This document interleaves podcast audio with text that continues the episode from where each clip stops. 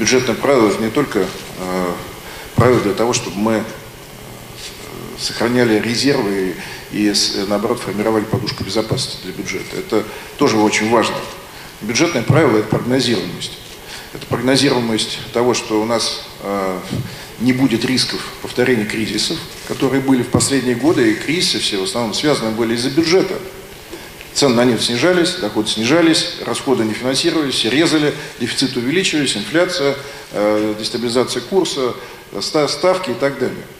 Вот, собственно, так всегда шло развитие кризиса. Так вот, как раз через бюджетные правила, когда мы говорим о том, что э, мы формируем бюджет и формируем наши обязательства, что самое главное, обязательства при вот такой-то цене, она 40 долларов за баррель вот, э, то мы все те э, дополнительные доходы нефтегазовые, которые получаем, только от нефти и газа, конъюнктурные доходы, мы их не тратим, не разгоняем наши расходные обязательства, а, а их сберегаем. И даже еще раз повторюсь, что это важно с точки зрения влияния на курс, его прогнозируемость. Инвесторы прекрасно понимают, что действительно, как бы там цены на нефть не э, э, изменялись, не изменялись, курс будет меняться совершенно более, э, более плавно. И э, это действительно очень важно для прогнозируемости, для наших как экспортеров, так и импортеров. Это важно для наших граждан, для малого предпринимательства.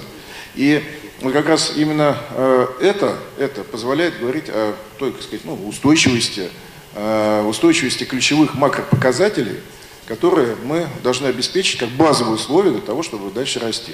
Согласен с Ильей Сергеевичем, что нужно нам целый перечень структурных изменений. Об этом мы говорили на предыдущих панелях. Это необходимость увеличения э, э, внимания к человеческому капиталу, к инфраструктуре, конкуренции. Все очень важно. Но базовые условия вот этой вот э, стабильности, она обеспечивается в том числе бюджетным правилом. И я хочу сказать, что и в текущем году значит, действие бюджетного правила позволит нам не только сгладить курс, как мы говорили, да, потому что цены на нефть выросли, значит, курс э, у нас немного укрепился, это правда, но мы сейчас начали э, осуществлять операции на валютном рынке по покупке э, валюты в рамках того же самого бюджетного правила. И мы не дадим резко укрепиться курсу. Потому что если мы спросим у наших отраслевых бизнесменов, они скажут, нам укрепление курса некоторые отрасли смерти подобно, потому что сразу приходят импортные товары, мы становимся неконкурентоспособными и так далее. Но мы здесь, еще раз говорю, нашим бюджетным правилам не собираемся увеличивать доходы бюджета или не собираемся поддерживать нашу конкурентоспособность. Мы еще раз повторюсь, что бюджетным правилам лишь даем прогнозируемость наших действий на валютном курсе. А это уже э, каждая отрасль или каждый э, бизнес считает, как это э, будет сказываться при различных условиях цен на нефть, оттоков капитала и так далее. Поэтому действие бюджетного правила нам позволит, помимо прогнозируемости, еще обеспечить, как мы говорили, э, э, валютные поступления в резервы. И в этом году мы оцениваем до 3% ВВП э, дополнительных валютных поступлений с тех нефтегазовых доходов, которые в случае сохранения нынешних условий могут поступить в наши резервы. Антон Георгиевич, спасибо. А вот э, еще уточняющий вопрос к вам же. А вот с бюджетным дефицитом, который должен был составить э, больше, чем полтора процента ВВП, и по предварительным оценкам мы выходим весь профицит. Это успех? Э, вы имеете в виду за 2018 год? Да, за 2017 год. За 2017 год у нас дефицит полтора процента. Я напомню, что изначально, э, первоначальный проект бюджет, бюджет предусматривал 2,5%. Мы уточнили на 2,2%. Сейчас полтора процента. Полтора. Да, на след... в этом году, в этом году у нас по плану 1,3% дефицит к ВВП. Но если будет так, продолжаться такая же конъюнктура, как сегодня, мы выйдем на профицит.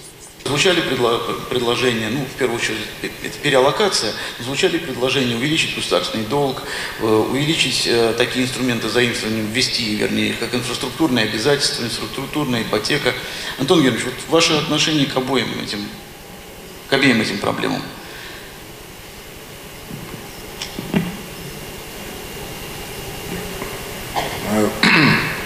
А какие проблемы? это не проблема, это просто предложение, я так понимаю. Да, как вы к ним относитесь, к этим предложениям, конечно, Про, конечно. про маневр, Проблема, когда мы их про обсуждаем. маневр, мы как раз, э, э, собственно, его частично реализовали, потому что, может быть, это произошло таким даже объективным порядком. У нас расходы на оборону э, сократились, как э, доля расходов э, всех бюджетов, если посмотреть в бюджетной системе, а доля расходов на э, здравоохранение, доля расходов в человеческий капитал, она несколько увеличивалась.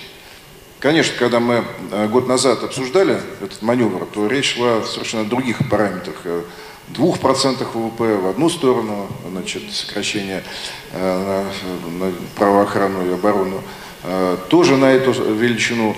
Безусловно, такие маневры, э, они быстро не делаются, их невозможно реализовать за короткий срок. Но э, задача в том, чтобы увеличивать инфраструктуру, э, заложение инфраструктуры, ну, конечно, да, без этого роста не будет, это очевидно. Э, я думаю, что это одна из ключевых задач будет на э, следующий э, значит, наш э, политический период, потому что, э, понятно, это и дороги, это и авиасообщение, у нас Э, Понятно, что особенно там на восточной части нашей страны, на Дальнем Востоке, э, там, из Владивостока в Хабаровск, недавно говорили, то только, только через Москву можно э, добраться. Но это же не, совершенно недопустимо. Поэтому вопрос инфраструктуры, очевидно, э, будет являться одним из приоритетов в э, следующих э, наших бюджетах, в следующих наших бюджетных планах. То же самое и э, вложение в человеческий капитал. Ведь действительно нужно нам вовлекать э, э, больше населения, особенно уязвимые группы населения, в активные бы, производственные процессы. Это с одной стороны, с другой стороны, лучшее качество услуг должно быть доступно, независимо от того, в Москве ты находишься или в любой точке нашей страны. Э, И здесь э, прекрасно мы понимаем, что есть отставание. И Кристалина тоже об этом говорила, потому что нам нужно эти вопросы подтягивать. Теперь источники. Откуда источники? Э, Госдолг увеличивать. Но госдолг увеличивать, это значит, тогда надо менять бюджетные правила, да, о котором мы говорили в первой нашей части. Значит, это ну, просто подрывать ту, ну, так сказать, базу устойчивости, которая, которая, слава богу, сейчас, сейчас создана. Какие могут быть источники? В первую очередь, конечно, это э, возьмем налоги, да, мы говорим о том, что за счет сокращения, улучшения администрирования, мы в этом году, в прошлом году, в 2017 году, только за счет улучшения администрирования увеличили объем по расширенному бюджету э, привлечения э, доходов на один, почти на 1 процентный пункт ВВП. Это почти триллион рублей. И э, вопрос администрирования, который э, значит, наша служба, основной администратор сегодня реализует, дальше позволит нам увеличивать э, значит, получение доходов. Это, и, кстати, сокращение теневого сектора. Оттуда мы будем забирать деньги для наших приоритетов. Конечно, это и мы считаем, что дополнительные ресурсы для экономики, соответственно, дополнительные поступления в бюджет дадут изменение налоговой системы, это э, за счет э, снижения обременительных для бизнеса налогов, э, э, даст возможность э, э, больше, к большему развитию, даст возможность, соответственно, к, увеличению э, доходов бюджетов.